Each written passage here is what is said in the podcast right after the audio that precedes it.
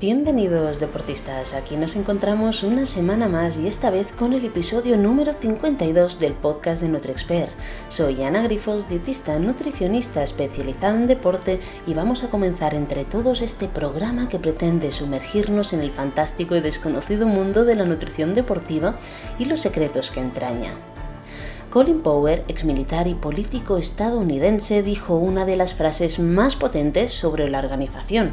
Es la siguiente, el éxito no es accidental, se trata de organización, de trabajo duro y de esfuerzo constante para mejorar. ¿Estáis de acuerdo? Porque de precisamente de eso hablaremos hoy, de organizarnos para conseguir llegar a todo y que el día no acabe consumiéndonos entre todos nuestros quehaceres, que son muchos y cada vez más variados, gracias o por desgracia, a la conexión completa a nuestra agenda que tenemos las 24 horas del día y no me refiero solamente a agenda laboral, sino también agenda familiar y agenda de amigo social. La organización es esencial para lograr nuestras metas porque ya se ha visto que ayuda a varios aspectos. Entre ellos, aumenta la eficiencia. Cuando estamos organizados podemos completar nuestras tareas de forma más eficiente y en menos tiempo. Saber dónde se encuentra cada cosa y tener un plan claro nos ayuda a no perder tiempo buscando cosas y ser mucho más efectivos también en nuestros trabajos. También ayuda a reducir el estrés. Cuando estamos desorganizados puede ser fácil sentirse abrumado y estresado, ¿estáis de acuerdo conmigo? Y tener una organización clara y definida nos ayuda a mantener la calma y a reducir este estrés, lo que nos permite también concentrarnos en las tareas más importantes y lograr nuestras metas. También se ha dicho que mejora la planificación. La organización nos permite planificar de forma mucho más efectiva y a largo plazo. Al tener un claro podemos anticipar esos posibles desafíos que pueden ir surgiendo y ajustar nuestras metas y estrategias en consecuencia. También decimos que aumenta la productividad. Cuando estamos organizados podemos completar estas tareas de forma mucho más eficiente, lo que nos permite ser más productivos en nuestros trabajos y lograr nuestras metas más rápidamente. Fijaros que hablo siempre de trabajos en plural, porque yo por el tema del trabajo no solamente me refiero a trabajo laboral, sino también al trabajo que tenemos fuera del ámbito laboral, sea trabajo de cuidado propio, sea trabajo de cuidar nuestra casa, sea trabajo de organizar las tareas o de cuidar a nuestros hijos. Esto también son trabajos, algunos los hacemos con más, bueno, con mucha más eh, mm, alegría, ¿no? Que otros, pero al final no dejan de ser cositas importantes para conseguir lograr estas metas mucho más rápidamente y también tener tiempo para nosotros mismos, que para mí también es un trabajo más. También se ha dicho que todo esto mejora nuestra salud mental, tan importante, ¿no? Está, está muy de moda esta, la salud mental hoy día. La organización no solamente tiene beneficios prácticos, sino que también puede mejorar esta salud que tenemos nosotros en, en nuestro interior, ¿no? Al tener estas tareas y objetivos bien organizados y planificados, podemos sentirnos con un control más férrimo de nuestra vida y de nuestros quehaceres y además muchos más, mucho más motivados para lograr nuestras metas porque no iremos al tuntún, sino que tendremos unos objetivos bien definidos y claros. En fin, Mm, en definitiva, la organización es fundamental, la planificación también. Me habéis escuchado hablar muchas veces de planificar y esto para mí es algo muy importante. Cuando tenemos este plan claro y organizado, planificado, podemos aumentar nuestra eficiencia, reducir este estrés, mejorar la planificación, aumentar la productividad y mejorar también esta salud mental, porque al final tendremos todo organizado y no iremos eh, saltando de una tarea a otra sin saber muy bien qué ocurre y al final todo esto nos va a generar un estrés añadido a nuestro día a día. Así que empecemos para tomar el control de nuestra vida y a planificarnos para poder desarrollar nuestro día y nuestras semanas de una forma mucho más efectiva que nos permita llegar a todo. Así que aquí van algunos consejos que pueden ayudarnos a ser mucho más organizados y efectivos en nuestra vida diaria. Primero de todo, para mí es muy importante hacer una lista de tareas, ¿no? Para mantener este enfoque en nuestros objetivos y asegurarnos de no olvidar ninguna tarea importante. Una lista de tareas diarias y otras semanales será esencial y nos va a permitir planificar mejor el tiempo y completar esos deberes de forma mucho más eficiente.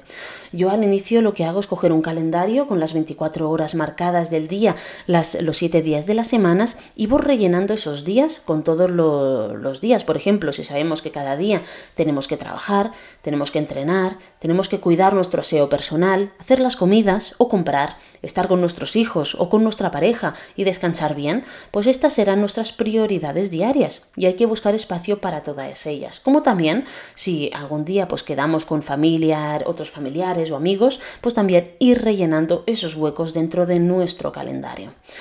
Imaginaros que nosotros trabajamos de 8 a 4 de la tarde y dormimos de, de 11 de la noche a 7 de la mañana. Vale, al final esto pues eh, le dedicamos 8 horas a cada una de estas cosas, ya son 16, pero es que todavía tenemos 8 horas libres para dedicar a todos estos otros quehaceres diarios que también son importantes, ¿vale? Y 8 horas dan para mucho. Por ejemplo, podemos entrenar nada más salimos de trabajar o entrenar, porque no?, antes de entrar al trabajo, siempre que esto no entorpezca nuestro descanso. Me habéis escuchado hablar muchísimas veces sobre la importancia del descanso. En el descanso se regenera generan muchos tejidos, se eliminan muchas sustancias tóxicas y se generan muchos, eh, bueno, muchas sustancias que son importantes para nuestro día a día y para que nuestro cuerpo trabaje bien. Así que es importante eh, hacerle caso al descanso y darle también su merecido tiempo. Vale, entonces. Eh, cuando nosotros, pues, pues eso, imagina que, que nosotros en cambio somos padres. ¿Vale? Y que como padres, al final, hemos de estar también con nuestros hijos por la tarde porque o eres un padre soltero eh, o, al igual tu pareja trabaja, ¿vale? Entonces, al final, las tardes, ¿no? Ese espacio de tiempo entre que los niños salen del colegio a las cuatro y media, a las 5 de la tarde, hasta las 8 o las 9, son horas que tendremos que dedicar a nuestros retoños, sobre todo si son pequeños, porque si son mayores o adolescentes como es el mío, pues ya son muy independientes y al final casi como que en algunos momentos hasta les molestas, ¿no? Pero en ese caso, en el caso de que, de que ya, ya, bueno, de que sean más pequeños, podemos decidir si entrenar a primera hora de la mañana o hacerlo por la tarde con nuestros hijos. Eh, ya sabéis, muchos de aquí, que yo he sido madre soltera. Yo tuve a mi hijo con 19 años completamente sola y me acuerdo de un sinfín de días que para llegar a todo me llevaba a mi hijo con 3 y 4 años en bici mientras yo hacía mi ruta corriendo por el paseo. De más pequeño también me lo llevaba conmigo, entonces me lo llevaba en un sillín eh, que, añadía a mi bicicleta ¿no? para poder hacer más mis rutas en bici. O eh, por, montaña, pues me lo llevaba también colgado con una mochilita. ¿Vale? Entonces se trata de adaptar un poquito todas estas situaciones que puedes tener. Y los niños, de verdad, son como esponjas, se acostumbran a lo que les das. Y en mi caso con mi hijo acabábamos haciendo 10-12 kilómetros eh, él en bici, yo corriendo y hasta a medida que iba creciendo hasta 40 kilómetros en bici. ¿Vale? Y no estoy hablando de ahora, no, no. Ahora si, si nos pusiéramos también haríamos esto o más. Eh, él hace otros deportes ahora mismo, pero ya es adolescente, pero os estoy diciendo que con, eh, bueno, bastante pequeño ya me hacía 40 kilómetros en bici, pero de forma paulatina fuimos aumentando hasta esa distancia que para él era normal. Una vez hasta tuve que grabar el camino entero de, de una ruta de 30 kilómetros para que uno de sus profesores se lo creyera porque no están acostumbrados a ver niños con una capacidad física y de resistencia de ese calibre. Sin ir más lejos, la primera media maratón de montaña que hizo Oscar fue en Arentemun con cinco añitos. Obviamente no corrimos todo el tiempo, pero la completó enterita y al llegar, ¿sabéis cuál fue mi sorpresa? Pues que vio un parque con columpios y se lanzó corriendo otra vez a jugar ahí. A veces tendemos a infravalorar a nuestros hijos y su capacidad simplemente porque son pequeños, pero nuestros hijos tienen mayor capacidad física de lo que podemos llegar a pensar. Pero como todo, todo esto es posible porque yo me lo llevaba a entrenar conmigo y, y y además eh, también me lo llevaba para poder sacar mis entrenos porque estaba sola con él, ¿no? Entonces es importante que todo esto se haga de forma paulatina y sobre todo para que el niño no tenga ningún problema en su crecimiento y dejándonos aconsejar por profesionales que ante cualquier duda pues puedan ayudarnos, ¿no? A, saber qué es lo que necesita. En el caso de la alimentación yo lo tenía cubierto porque le ayudaba, pero en el caso del entrenamiento me asesoraba con buenos profesionales que me, que me dijeran hasta qué punto, ¿no? Podía, podía hacer él. Una vez tenemos este tiempo de entreno organizado, sea con o sin nuestros hijos, porque hemos podido dejarlos con un familiar o solos porque ya tienen una edad, también tenemos que buscar un momento para hacer la comida. Os he recordado mil veces que, os he recomendado mil veces que el batch cooking, que es preparar el fin de semana la, mayor parte de las bases alimentarias que usaremos durante la semana y así ahorrar tiempo de cocina y de limpieza de la misma, que también hay que contarlo, eh, es muy importante. Pero también es muy chulo que si tenemos hijos nos ayuden de pequeños en esta tarea. Puede ser muy divertido y además les estamos preparando para un futuro.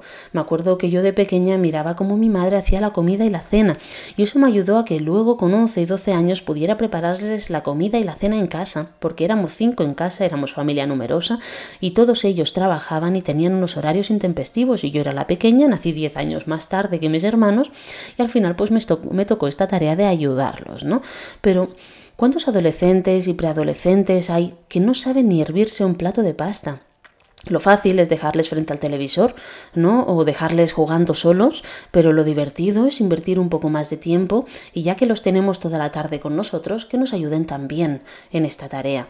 Unirá nuestros vínculos y además eso nos sirve para hacer tareas de la casa a la vez, que parece una tontería, pero no lo es, que nos hagan de pincheres, que nos ayuden a limpiar, que nos ayuden a limpiar las, las verduras, a sacarlas de la nevera, a cortarlas, ¿no? Y así cada vez serán más independientes. Lo mismo ocurre con la limpieza y el orden en casa. Ha de ser una cosa de todos y no solamente de una persona que se lo lleve todo a hombros. Y os lo digo yo que esto es algo que me cuesta sumamente y soy de las que acumulo ropa en una habitación hasta que un día me inspiro para doblarla. Quizá esa es mi, mi penitencia.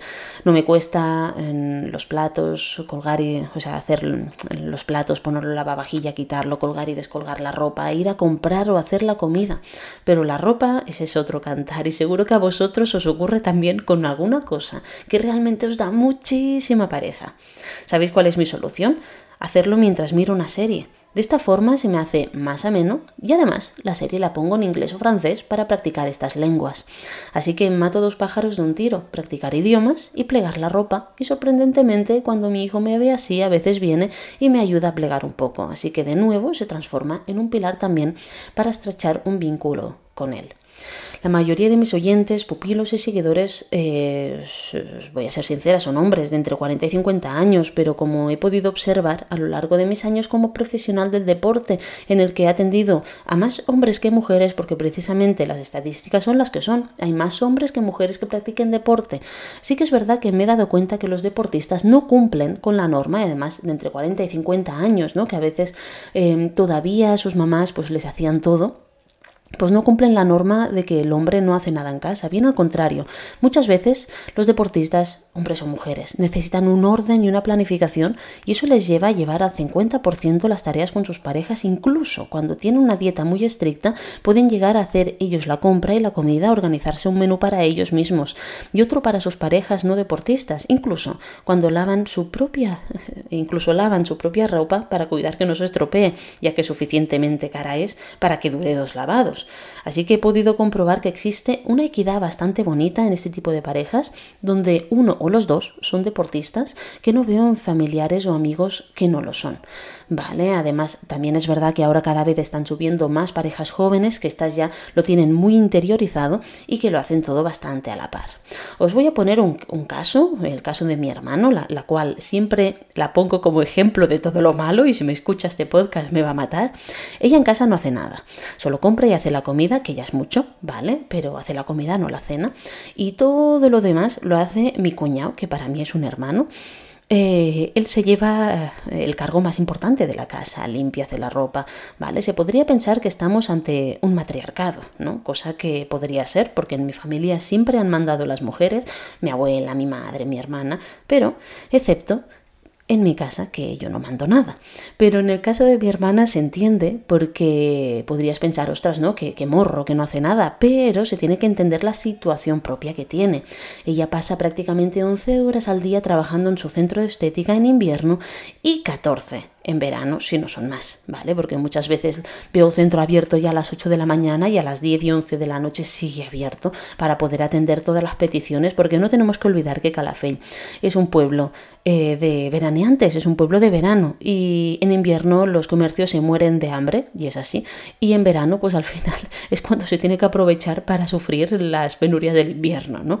Entonces, por necesidad, mi cuñado tomó el relevo y esto es lo bonito de una pareja, que no siempre puede haber equidad en las tareas del hogar porque depende también de quién pase más tiempo en casa.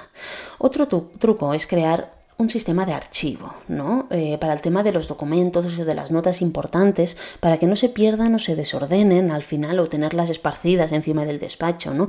Crear este sistema de archivo puede ser eficaz y si se puede compartir con los miembros de la familia para una mejor organización, pues mejor. De hecho, se pueden utilizar carpetas, cajones o archivadores para mantener todo en orden y fácilmente accesible o crear una carpeta en el ordenador que sea compartible con los demás eh, miembros de la familia y así saber qué tareas o qué cosas, qué organización tiene cada uno de ellos. Los horarios son clave y no modificarlos también. Si hemos comentado a nuestros hijos o familia que saldremos a entrenar, sean las 6 de la mañana o las 6 de la noche, pero hemos dicho no horario, cumplimos, lo tenemos que cumplir. Porque una cosa es que vivamos solos o solas y no le debamos explicaciones a nadie. Pero si no es así, por mucho que a ti no te lo parezca, ir cambiando de decisión por procrastinación propia, porque eso es así, nos procrastinamos, ¿vale? Sobre la hora de hacer las cosas, pues pueden agotar la paciencia de las personas que convivan, con nosotros y que no sepan cuándo pueden contar con nosotros para hacer algún plan o simplemente para hablar o para comer. Para mí lo más importante es saber en qué momento se hace cada cosa. Por supuesto que un día puede modificarse mm, ese horario porque nos ha surgido cualquier imprevisto, pero por respeto a las otras personas que viven con nosotros, que esto no sea lo habitual. Os pongo un ejemplo.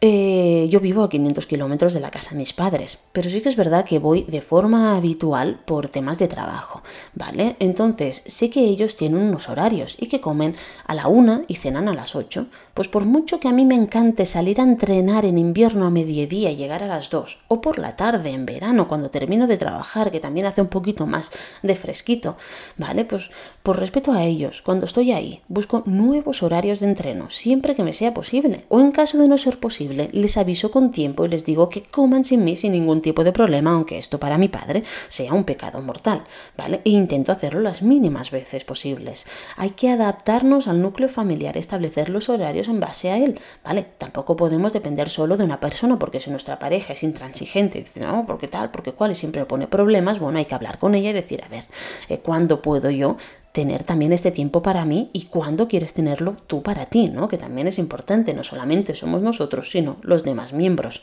del núcleo familiar. Y como os he dicho, tenemos ocho horas enteras libres de trabajo y descanso para poder organizar todas estas tareas. Creo que son horas suficientes para poder decidir en qué momento nos va mejor.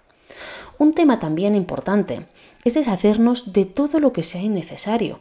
Acumular cosas innecesarias puede hacernos sentir abrumados y desorganizados. Tenemos que deshacernos de lo que no necesitemos y organizar lo que nos queda. Esto nos, ayuda, nos ayudará a mantener un espacio limpio y claro para trabajar y un armario donde a simple vista se vea todo lo que necesitamos para entrenar, salir de paseo, trabajar o estar por casa. Porque nos pasa que cuando se acumulan cosas en la mesa del comedor, en vuestro cuarto, cuarto o en la cocina acabáis siendo menos eficientes a la hora de hacer ciertas tareas porque os molesta el desorden. Con niños seguro que os pasa constantemente.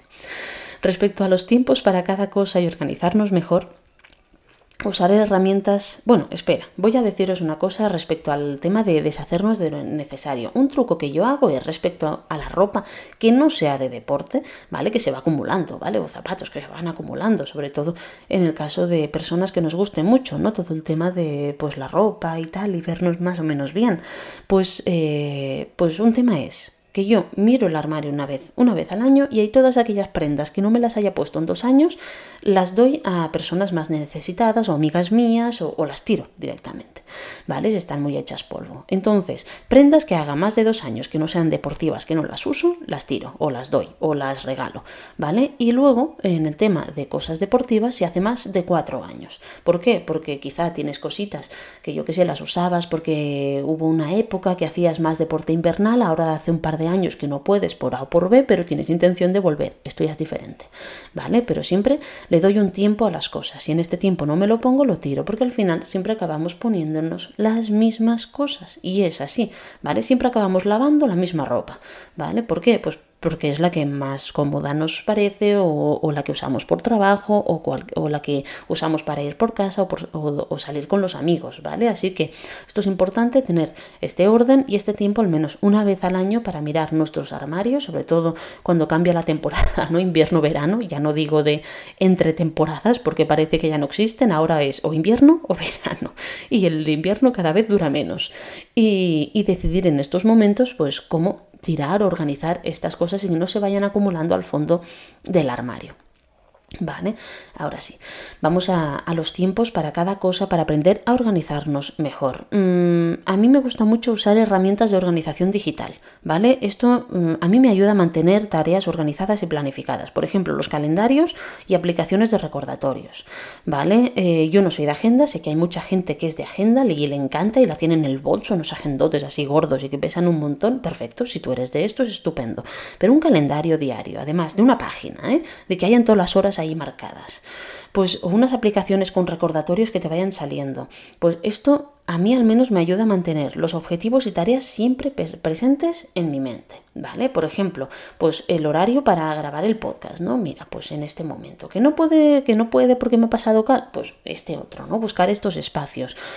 Eh, por ejemplo, en mi caso, ¿vale? Que no hago un solo trabajo, sino varios dentro de NutriExpert, es muy importante mantener estos calendarios al día, ¿vale? Eh, yo me pongo toda la planificación de todo el mes, pero luego semana a semana dedico 15 minutitos, eh, el fin de semana normalmente, a ver lo que tengo durante la siguiente semana. ¿Por qué? Pues porque tengo algunos días que dedico a grabar los reels o los vídeos de YouTube para tres días Trail o Trideporte, que además tengo que agradecerles la confianza que han depositado en mí para este trabajo y aprovecho para recordar a todos los siguientes que tenéis en la web de Trideporte, trideporte.com, hasta un 50% de, de descuento en todo, en nutrición deportiva, ropa y zapatillas, porque están de rebajas y que además se han abierto ya las inscripciones para que en diciembre nos veamos todos en la tres días Trail Ibiza que ya me han dicho que vuelvo ahí este año. Así que ya están abiertas y espero que nos encontremos en esa bonita isla paradisiaca que yo no conocía y que me ha enamorado. Yo no sabía que Ibiza era tan bonito porque asociaba Ibiza a la fiesta. Y sí que es una fiesta, la fiesta del trail. Así que espero veros a todos vosotros en diciembre ahí en Ibiza. Hecho este inciso, seguimos. Otros días también los uso para tener las citas online con mis deportistas, ¿vale? Normalmente son lunes, miércoles y algún día por la mañana que puedo decidir si es martes, jueves o, viernes. ¿vale? Eh, otros eh, para hacer y preparar los menús, porque claro, después de todo un día de visitas, ¿vale? Necesito preparar los menús y sus pautas, ¿vale? Y entonces me preguntaréis, Ana, ¿por qué no dedicas mediodía a los deportistas y mediodía a hacer menús? Por algo tan sencillo como para, como porque tal y como funciono yo, esto no me sirve, lo he intentado, ¿eh? Y lo que me funciona más es un día para los deportistas, un día para hacer menús, un día deportistas, un día hacer menús, y me ocupa más o menos el mismo tiempo, ¿eh? Porque si, si estoy media hora con mis deportistas, luego estaré eh, tres cuartos, una hora para los menús de cada uno de ellos, ¿no?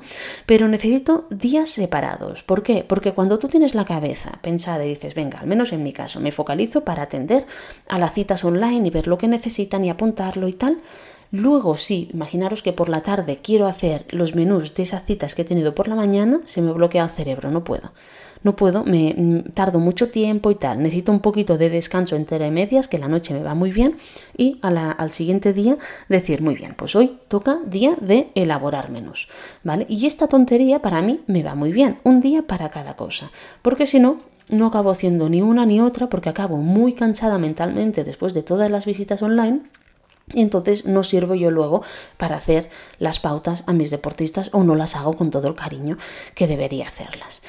¿Vale? Eh, entonces, bueno, eh, entre medias también es verdad que algunas horas del día los uso para responder correos que me van llegando, ¿vale? Además, pensar que también trabajamos para otras empresas a la hora de desarrollar ideas, asesorar en temas de nutrición o nutrición deportiva, también hacemos conferencias, cursos, team building, ¿vale? Para muchas empresas y elaboración de artículos de salud para trabajadores. Y me olvidaba el hecho de que también doy clase en varias universidades y soy tutora este año de cinco alumnos en prácticas, eh, que bueno, en función del año pueden ser cuatro, pueden ser seis, ¿vale? No más de esto porque si no ya no me llega la vida. Es decir, que si todo esto, yo y los chicos que trabajamos en NutriExpert no lo tuviéramos muy marcado y organizado en nuestro calendario, nos sería absolutamente imposible llegar a todo y además tener tiempo para cada uno de nosotros. Luego sí que me ocurre que como un día me ocurra un imprevisto, por ejemplo, hace un par de semanas, aunque no lo dije en redes sociales porque no creo que sea necesario ni conveniente, ¿vale? Pues me tuvieron que ingresar por un dolor muy intenso, completamente incapacitante. Os, os prometo que era peor que tener un hijo y, lo, he y lo, he tenido, ¿vale? Esto asustó a mi familia sobremanera. Bueno, pues nada, fue un unos días, ¿vale? Que, me, que, estuve ahí, pues que no servía para nada, eh, pero como eso te ocurra, ¿vale? Eh, te destrota unos días en los que cuando ya vuelves a estar bien has de recuperar el tiempo perdido. Pero estas cosas y situaciones imprevistas, importantes, urgentes y que además no puedes hacer nada, que te aparecen, nos pueden ocurrir a todos. Y lo importante es saber que tienen un inicio y que tienen un final y que siempre podremos luchar para volver a nuestra organización y no perdernos con la ansiedad que da el hecho de hacer las cosas cuando nos apetece. Porque si yo no tuviera todo bien organizado y lo hiciera cuando me apetece, pues al final nunca acaba siendo un buen momento, ¿no? Siempre encontramos mejores cosas que hacer. Y el aprender a decir que no también es muy importante.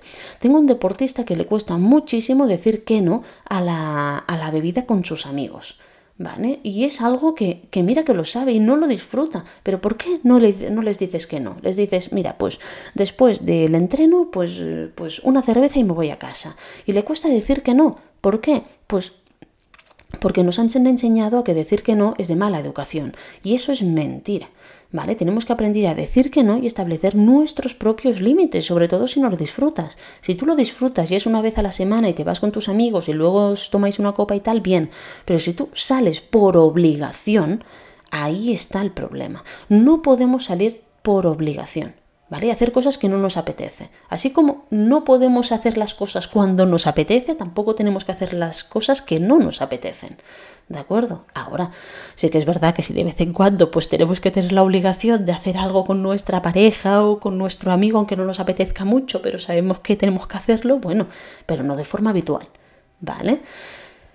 Bueno, dedicar un tiempo específico también a la organización de las tareas semanales cada semana nos ayuda a mantenernos enfocados y a establecer esos hábitos saludables, dedicar un tiempo a limpiar y a organizar nuestro eh, espacio de trabajo, a planificar nuestras tareas y objetivos de la misma forma que tu entrenador te dice qué hacer la siguiente semana todas las semanas.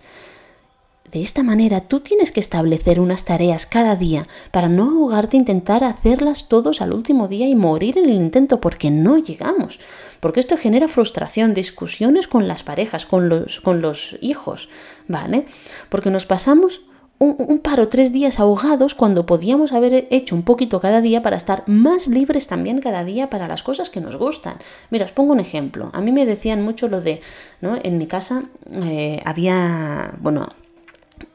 hemos tenido por el tema de que trabajaban mis dos padres, mis dos hermanos, ¿no? Pues habían épocas eh, que, teníamos que tener una chica en casa que nos ayudara a limpiar, ¿no? Pero cuando no la teníamos, porque al igual mi madre, eh, que era la que, la que tenía este trabajo más discontinuo, ¿no? Pues podía, era esteticista y en invierno pues tenía menos trabajo, ¿no? Entonces en invierno al igual podía hacer ella las, las, tareas del hogar, ¿no? limpiar la casa, pero sí que nos pedía ayuda y decía, venga, los sábados, los sábados vamos a limpiar la casa. Mis padres tienen una casa vieja, pero una casa muy grande, porque es una casa de payés, ¿vale? Para que os hagáis una idea, es una casa muy grande, vieja, pero, pero muy grande. Entonces, me acuerdo que nos pasábamos todo el sábado para limpiar y yo, pues, de pequeña recordaba eso y decía, jo, qué frustración con lo bonito que es dedicar el sábado a hacer otras cosas, a ir a la montaña, a ir con los amigos, a tal. Y para mí era una penitencia tener que limpiar la casa los fines de semana. Entonces, ¿qué es lo mejor? Pues entre semana. Pues buscar un poquito, pues tienes una casa grande, pues un poquito cada día. Pues venga, pues eh, los lunes mm, hago los baños, ¿no? Que al igual es para dedicarle menos tiempo, los martes o un poquito cada día a la cocina, que es lo que más se ensucia, las habitaciones intentarlas tener el día y oye, hoy día con la rumba, pues a la pasas la rumba y si la tienes más o menos ordenada ya se va manteniendo, ¿no? Pues ¿por qué? Pues para tener libres el fin de semana. Para mí es muy importante tener libre el fin de semana y os lo digo ahora que son las once y media y estoy grabando el podcast que va a salir a las doce para vosotros. ¿Vale? Normalmente intento grabarlo con anterioridad, pero, pero sí que es verdad que las últimas semanas con todo esto que os he explicado, pues he ido un poco más liada. No pasa nada, voy a terminar el podcast, lo voy a colgar y me voy a ir a entrenar. Pero no voy a hacer nada más, porque a mí el fin de semana me gusta pues disfrutarlo. ¿De acuerdo? Así que, mm, bueno, para no estar ahogados unos días que además los queremos libres, pues ostras, qué menos, ¿no? Que hacer pequeñas cositas cada día y si somos dos o tres en casa, porque yo incluyo a los hijos aquí, aunque sean pequeñitos, que nos ayuden también para descargarnos un poquito y que sepan que hay obligaciones también dentro de la casa. ¿Vale? La organización es importante para alcanzar estas metas que tenemos, sean cuales sean, y lograr el éxito, para que cada uno de nosotros pueda ser una cosa, y para cada uno de nosotros el éxito puede ser una cosa diferente. Os explico una anécdota. Ayer me escribió un muchacho por Instagram para pedirme que rellenara una encuesta sobre qué necesidades tenemos los dietistas nutricionistas, ¿no? Cosa que me pareció muy interesante. Digo, bueno, si le puede ayudar a qué necesitamos, me parece estupendo. Hasta que abrí la encuesta. Y se trataba de una encuesta en la que primero de todo ya te pedía poner un correo electrónico. No es que no me guste ponerlo, es que si yo no conozco la persona y no sé para qué va a servir, lo veo necesario si solo querías ver las necesidades del colectivo de dietistas nutricionistas. Y luego que yo siempre pienso que esto sirve para llenarte aún más el buzón de spam o mails que no te interesan.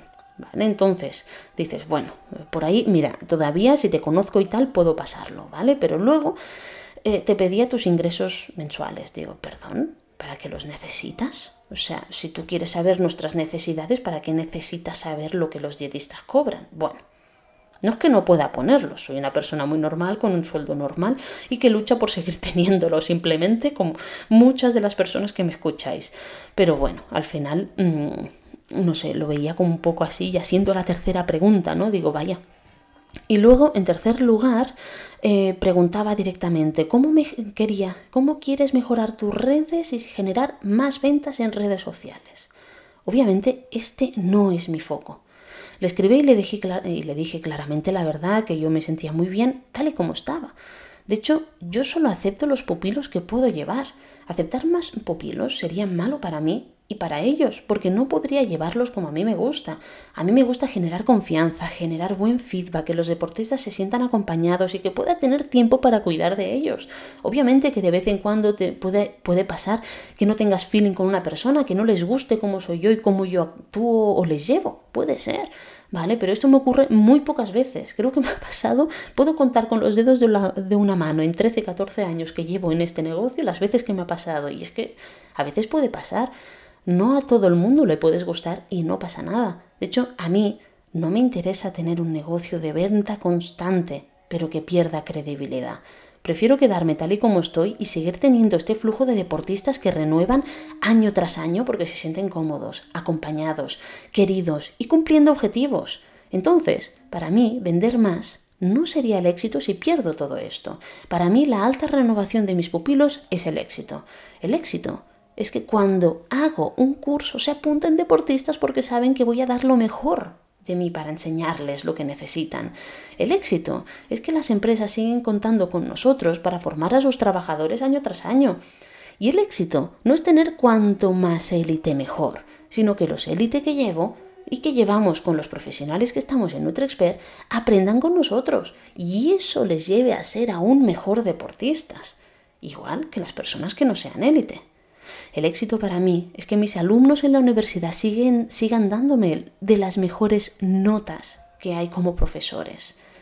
Más no es mejor, siempre os lo he dicho, y en mi caso, más éxito no es mejor si me lleva a perder todo eso que me hace tener una relación única con mis deportistas o personas o entidades que confían en mí. Así que esta misma mañana le he contestado diciéndole que creo que esta encuesta no era para mí, que lo sentía mucho, pero que yo era de esas personas que se salía de la campana de Gauss porque ya estaba bien tal y como estoy y las redes sociales para mí no dejan de ser un complemento más, no mi negocio. Entonces, si un día no puedo llegar a las redes sociales porque tengo que atender a uno o dos deportistas, me da igual no colgar algo me da igual absolutamente. O si hay días que por, por, mi salud, ¿no? Porque me ocurre algo, dejo de poner stories. Siempre me preguntáis entonces, Ana, ¿te pasa algo? Pues seguramente sí, si dejo de tal, seguramente es porque o voy agobiada o tengo que sacar algo o me ha pasado algo, ¿vale? Pero como no vivo de ellas, ni lo pretendo, no deja de ser un complemento más. Y eso nos lleva a la pregunta, ¿tú te has planteado qué es el éxito para ti? Ganar unos segundos en una carrera o quizá llegar sonriendo, quizá unos minutos por debajo de lo previsto, pero sin ningún problema físico o estomacal. ¿Qué prefieres? Marca tus metas y lo que consideras éxito para ti, para saber tu camino y no desviarte entre los senderos que pueden aparecer de por medio, porque pueden ser muy tentadores, pero que no nos lleve, que no nos acaba llevando a lo que nosotros consideramos éxito yo podría llevar ahora siempre cada día. Hay personas que me dicen, oh, te puedo mejorar tus vídeos y tal en redes sociales, ¿no? Si a mí me da igual. Los editamos como podemos, pero me dan igual. Yo quiero dar información a la gente que confía en mí y que los mira y que me puede ayudar, por ejemplo, alguna vez os lo he dicho, pues mira, si queréis ayudarme, compartirlo o comentarlo y de esta manera me ayudáis, ¿vale? Pero, pero ya está. ¿Por qué quiero yo que llegue a más gente que al igual ni le interesa lo que digo? Yo quiero que llegue a los deportistas, a los que les interese lo que yo diga. Ya está. ¿Vale? Entonces, marquemos las metas que nosotros queremos, intentemos no desviarnos. Y la clave para todo esto es la organización.